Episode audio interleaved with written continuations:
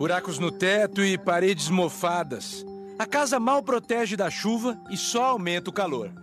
Um ar de abandono destinado a piorar, porque Dona Tânia, a única moradora, não tem nenhum real de renda própria. Vive da cesta básica que recebe da igreja de 15 em 15 dias. Para conseguir algum dinheiro, vendeu o pouco que tinha, um bujão de gás. 100 reais. Aí comprei mistura, comprei sabão em pó, que eu tava sem comprei sabonete. Dona Tânia tem a companhia de 13 milhões e meio de brasileiros, que também vivem abaixo da linha da pobreza extrema. Em 2019, quase 6,5% da população brasileira vivia com menos de 145 reais por mês, situação que caracteriza extrema pobreza.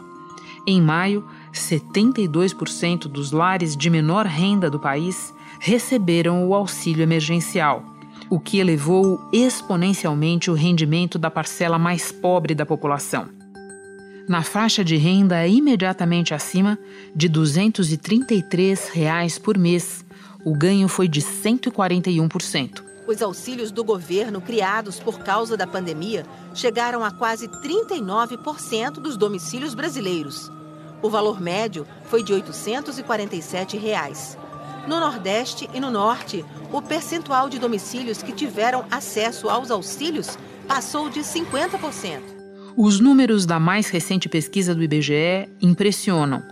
Quase 45% da população vive numa residência contemplada pelos 600 reais pagos pelo governo federal, já recebidos por 64 milhões de brasileiros, segundo a Caixa. Entre aqueles que receberam o benefício, a maioria usou o dinheiro para comprar alimentos, produtos de higiene e de limpeza, para pagar contas e comprar remédios. Saulo gastou com o que precisava e ainda ajudou os vizinhos. Do pouco que tenho, dividi com eles para que todo mundo tivesse alguma coisa, de uma forma igual e justa. Nem todos os beneficiados estão dentro da faixa da pobreza. De acordo com o IBGE, 461 residências com renda familiar acima de 10 mil reais receberam o dinheiro. Ao mesmo tempo, muita gente que realmente necessitava ficou sem. 5 milhões de brasileiros com renda mensal inferior a R$ 56,62, R$ 56,62 não receberam o auxílio emergencial em maio.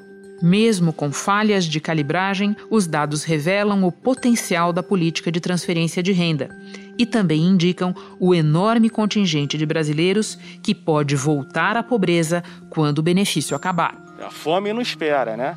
E as contas também não esperam. Em Brasília, não há consenso sobre por quanto tempo e com que valor manter o auxílio.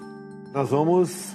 Não está definido, os números estão definidos os números ainda, não né? estão definidos, mas o senhor já vai prorrogar por mais dois meses, tá certo? Um auxílio emergencial que vai partir para uma adequação. Isso, ah, não é o... isso. Então serão, com toda certeza, R$ 1.200 em isso. três parcelas. Isso. Basicamente deve ser é, dessa maneira, né? Deve ser, estamos estudando, 500, 400 e 300 reais que vão fazer então em, em dois meses. É uma vão... ideia muito boa, presidente.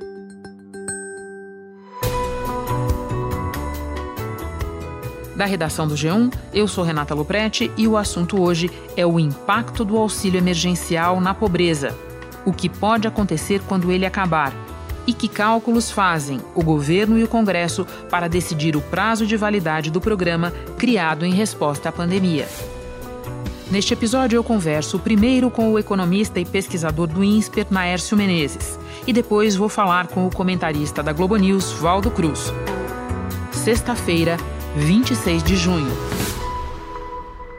Naércio, você participou de simulações que visavam estimar o impacto do auxílio emergencial na pobreza no Brasil. Quais foram as principais conclusões a que você chegou? Bom, usando essas simulações, nós mostramos que se todas as pessoas que estão nos setores informais, mais vulneráveis ao isolamento social, perdessem o emprego, a taxa de desemprego iria subir para 28%, a renda média ia cair 8%, a pobreza ia aumentar bastante e a desigualdade também. O único lugar que nós temos para viver é aqui. Se nós sair daqui, nós é para onde? Nós não temos condições de pagar aluguel. Uhum. Eu tenho três, quatro filhos, minha filha está grávida, estou desempregada já tem mais de dois anos, entendeu? Os bicos que eu fazia eu já não faço mais, entendeu? A prefeitura me ajuda só com Bolsa Família, entendeu? Que eu pego 295, aí como que eu sustento? Quatro crianças comigo, são cinco com 295. Se o programa beneficiasse somente as pessoas enquadradas nas regras que eram originalmente propostas no programa, ele vai atingir 32 milhões de trabalhadores, a renda média voltaria ao nível antes da crise e a pobreza e a desigualdade cairiam para níveis abaixo do que estavam antes da crise.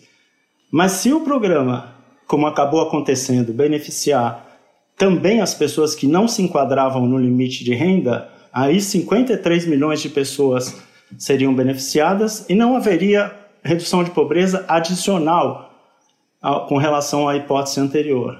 Então, isso último cenário foi o que acabou acontecendo. Ou seja, uma espécie de diluição, Naércio? Exato. O programa acabou beneficiando mais pessoas do que seria necessário para reduzir a pobreza e a desigualdade. Uma auditoria do Tribunal de Contas da União apontou que 6 milhões de pessoas podem ter recebido o auxílio emergencial do governo federal sem ter direito ao benefício. Isso aí representa cerca de 10% de todas as pessoas que receberam a primeira parcela do auxílio. Ele teve efeito, sim, de reduzir bastante tanto a pobreza como a desigualdade mas acabou vazando para outras pessoas, então ele está custando mais do que seria necessário. Naércio, Estudos já apontam, já mostram esse efeito do auxílio emergencial na redução da pobreza.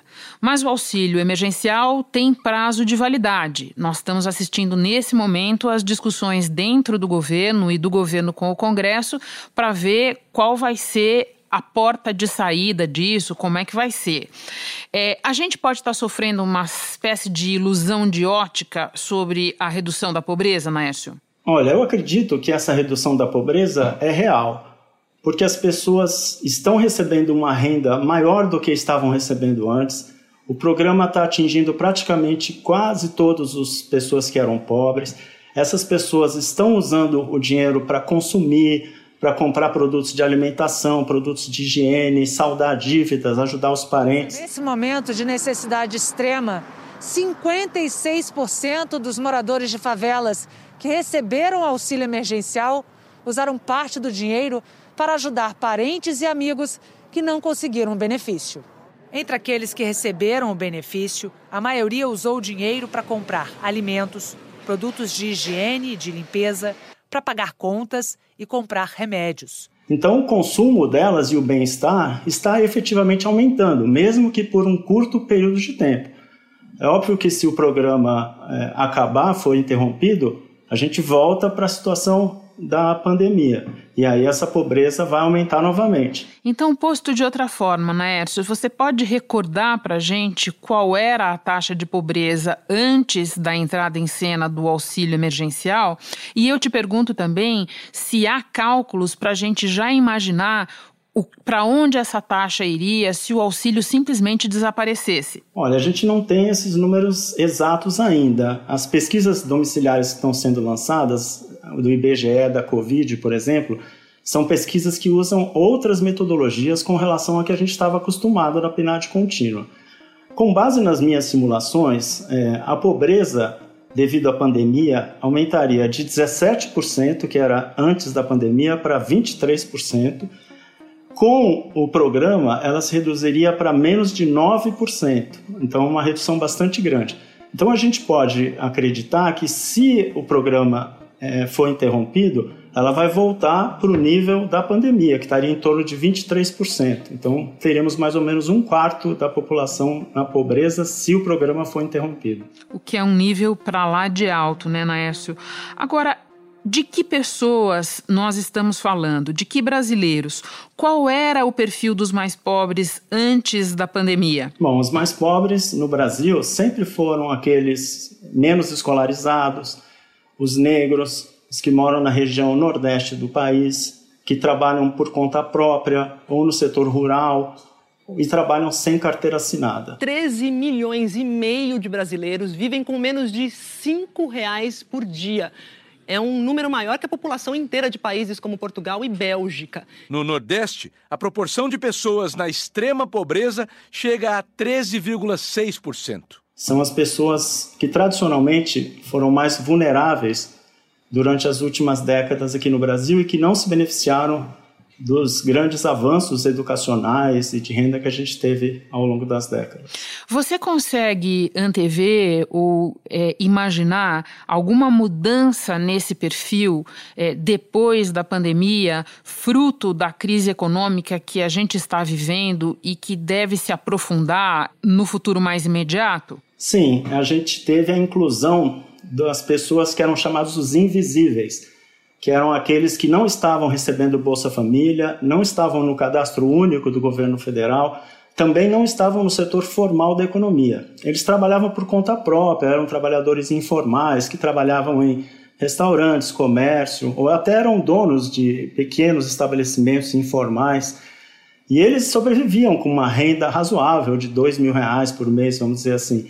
E agora, com o isolamento, que foi uma situação sem precedentes para a gente é, tentar se defender da pandemia, esse pessoal de uma hora para outra caiu na pobreza. Júnior vende pipoca há 12 anos em porta de escolas. Estou no momento sem renda nenhuma. Eu tenho dois filhos e eu pago aluguel. No momento estou dependendo de algumas mães que fizeram um grupo para poderem me ajudar. E se eles vão permanecer na pobreza ou não, vai depender de quanto tempo vai durar o isolamento, por quanto tempo as pessoas vão ficar com medo de voltar a consumir, a sair na rua e comprar e por quanto tempo vai durar o programa de renda emergencial. Naércio, há pouco você é, nos falava de dois números, dos 17% de pobres antes da pandemia e da tua estimativa que esse número poderia saltar para até 23% é, se nada existir depois do auxílio emergencial. Para que isso não aconteça, que tipo de transição a gente precisaria pensar? Bom, a gente precisa manter o benefício emergencial por mais alguns meses, talvez diminuindo um pouco o valor e tentando focalizá-lo melhor, tentando eliminar as pessoas que não precisariam desse benefício.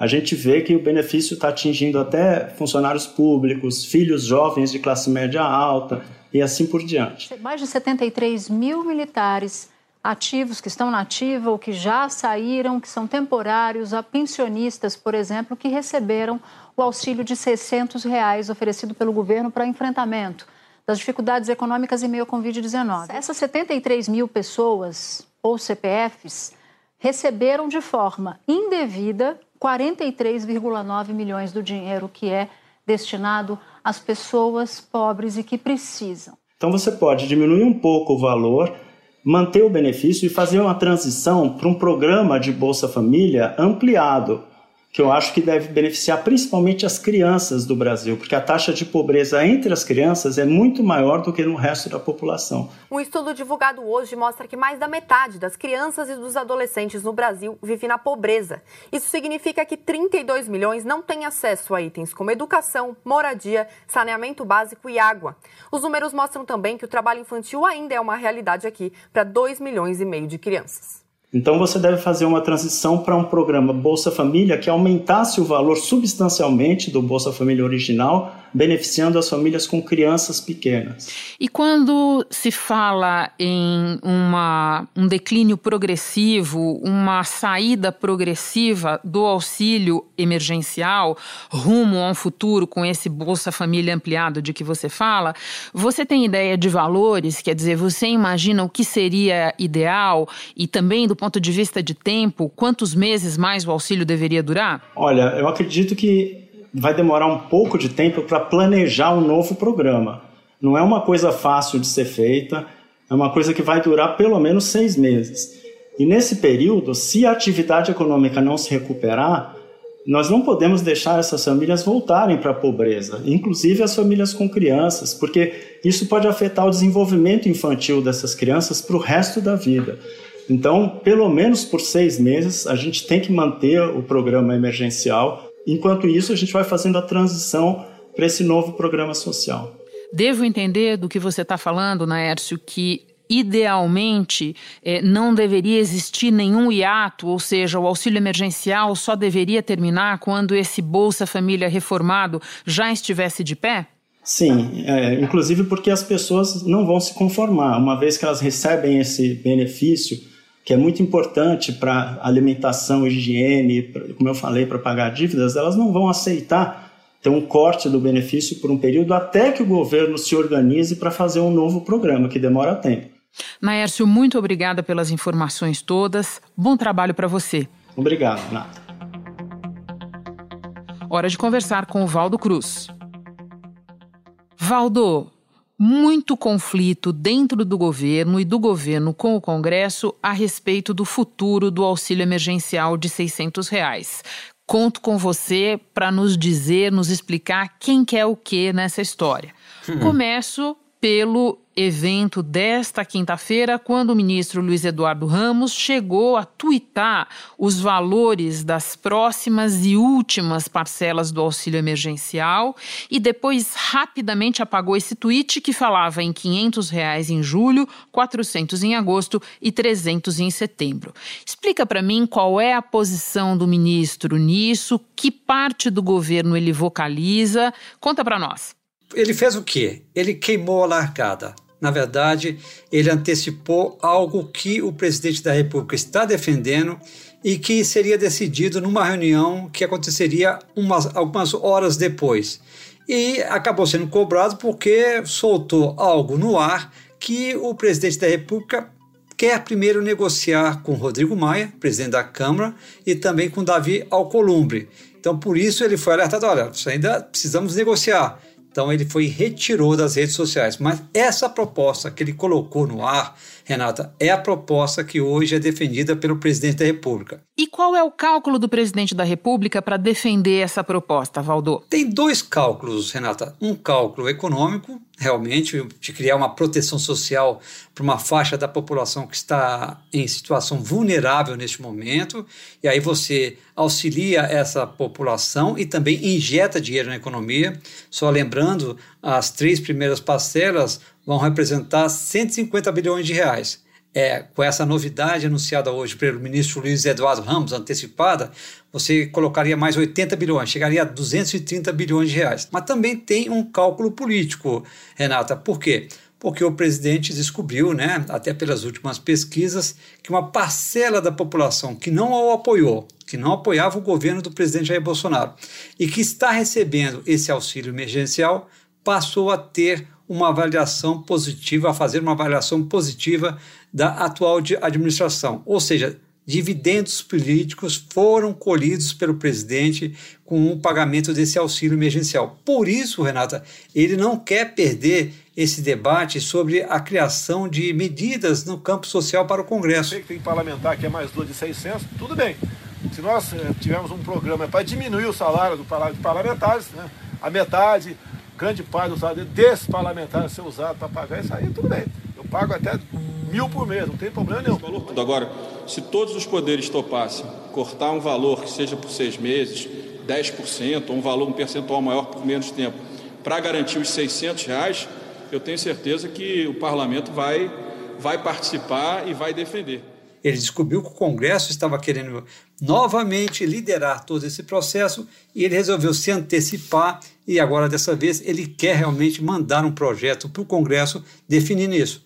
O problema, Renato, é que no Congresso Nacional, principalmente na Câmara, muitos deputados querem a manutenção da, do pagamento de 600 reais a cada mês. Mas aí o governo diz que isso não tem dinheiro. Deixa eu te fazer uma proposta. Antes da gente atravessar a rua e você nos explicar o que quer o Congresso, explica para nós o que quer a equipe econômica, se ela está satisfeita com essa proposta aí que o ministro Ramos é, vazou e depois voltou atrás. Inicialmente, a proposta do ministro Paulo Guedes era prorrogar o auxílio emergencial por dois meses. Né? Você prorrogaria só por mais duas, duas parcelas, cada uma de 300 reais. Estava meio combinado ali, o governo chegou à conclusão que este ano teria que aumentar a dívida pública sim, não tem outro caminho, e porque tem que usar recursos públicos para atender essa faixa da população, socorrer trabalhadores informais, trabalhadores formais que têm carteira assinada, Só que quando o ministro Paulo Guedes chegou até o presidente da República, ele disse, hum, só 300 reais, não sei se é o ideal,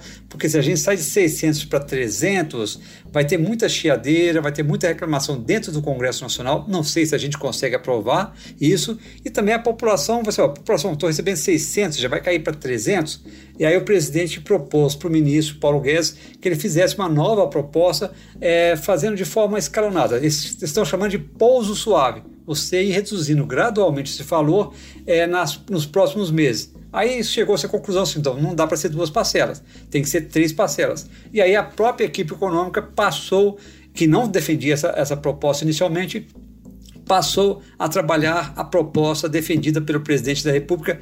E hoje eu conversei é, com interlocutores do ministro Paulo Guedes ele me disse que, é, por enquanto, é essa a proposta que será levada aos presidentes da Câmara e do Senado, Renata. Então vamos lá, Valdo, vamos atravessar a rua, porque a primeira questão que eu tenho para você é uma questão aritmética. Se a gente somar as três parcelas propostas pelo governo, 500, 400 e 300, a gente teria a mesma despesa do que o Congresso está propondo, que são mais duas parcelas de 600 reais.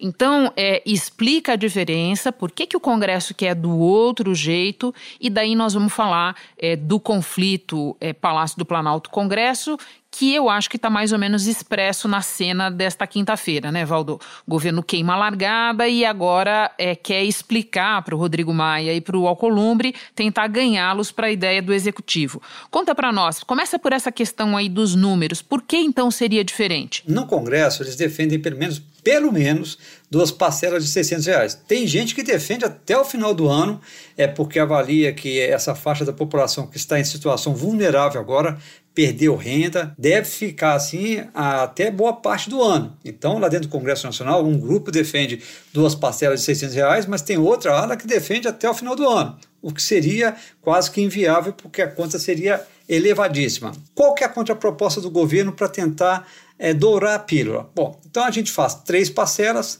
500, 400 e 300, e aí em outubro, essa ideia do ministro Paulo Guedes discutida com o presidente da República, Jair Bolsonaro. Nós estamos ah, num nível de emergência total, a 600. Nós vamos começar agora uma aterrissagem com uma unificação de vários programas sociais e o lançamento de um Renda Brasil, que é o programa social que o governo está trabalhando para substituir o Bolsa Família. Aí você, nesse Renda Brasil, começaria a ser pago já em outubro, se as negociações derem certo, com um valor de entre 250 a 300 reais. Segundo os assessores do ministro Paulo Guedes, esse seria o valor. Lembrando que o Bolsa Família hoje tem um pagamento de até no máximo 200 reais por mês. É o governo tentando deixar sua marca na área social, Renata, lançando o Renda Brasil para substituir o Bolsa Família. Bolsa Família hoje é, atende cerca de 27 milhões de pessoas, um custo de 30 bilhões por ano. E aí você teria, dentro desse Renda Brasil, os beneficiários do Bolsa Família e também uma parcela da população que hoje está recebendo o auxílio emergencial, mas que não está naquele grupo de empreendedores. Ou seja, os empreendedores passada a crise do coronavírus, vão voltar a ter renda. Mas dentro desse, dessas pessoas que estão recebendo auxílio emergencial, tem uma parcela que o governo está até identificando exatamente quantos são, ainda eles não sabem, que são considerados na, na, lá dentro da, do Ministério da Economia, estão chamando, são os desamparados e os desassistidos que ainda vão continuar sem renda. Aí seria a forma de o governo tentar convencer o Congresso Nacional a aprovar uma fórmula diferente. Mas aí você sabe, né? ano eleitoral, disputa por prefeituras, tem muito deputado querendo manter os 600 reais. Agora, por isso, Renata, talvez a importância desse novo momento do presidente Jair Bolsonaro com o Congresso, uma linha de maior, de melhor relacionamento. Por fim, Valdo, pegando essa trilha que você abriu, vamos fazer um pouco de prognóstico, que você é bom nisso, eu sei. Quem é que tem mais chance de levar melhor nessa discussão? O Palácio do Planalto ou o Congresso? Até pouco tempo seria o Congresso Nacional, Renata. Mas depois que o presidente começou ali, é, não mais um namoro, mas praticamente um casamento com as legendas ali que integram o Centrão, o clima mudou um pouco. E eu acho que o grande teste vai ser, inclusive, a votação desse programa social. O Centrão na base aliada, eu acho que o governo tem chances de aprovar a sua proposta. Talvez não exatamente como ele está definindo, porque agora, né, Renata, o presidente Jair Bolsonaro algo que ele nunca, diz que nunca estava se importando com isso, de ter uma base aliada dentro do Congresso, nesse momento que está acuado por tantas investigações, resolveu é, criar essa base aliada e talvez neste momento ela tenha serventia para aprovar a proposta mais próxima daquilo que o governo, que o Palácio Planalto deseja, Renata. Bom, Valdo, então já está contratada a sua volta ao assunto, porque certamente a gente vai ter que falar disso novamente. Muito obrigada pelas informações. Bom trabalho para você, Valdo. Para você também, Renata. Antes de terminar, um aviso para as pessoas que se encaixam no perfil, mas ainda não pediram o auxílio emergencial. Elas têm até o dia 2 de julho para fazer isso da seguinte maneira: o cadastro precisa ser feito pelo site ou pelo aplicativo da Caixa. É preciso ter cuidado para não cair em páginas ou aplicativos falsos. O endereço do site é auxilio.caixa.gov.br. E o aplicativo se chama Caixa Auxílio Emergencial. Preste atenção no desenvolvedor, que é a Caixa Econômica Federal. Fique bem atento ao se cadastrar, porque uma vez concluída a aplicação, não é mais possível corrigir informações.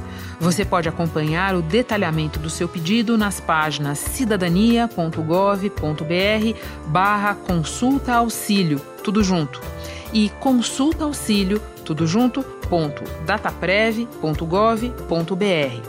E se você já tentou e não conseguiu se cadastrar ou está com mais dúvidas, a Caixa tem um telefone disponível, o 111.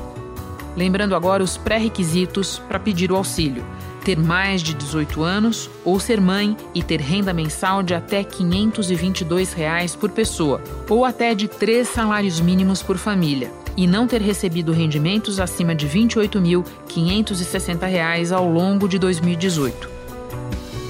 Este foi o assunto podcast diário do G1.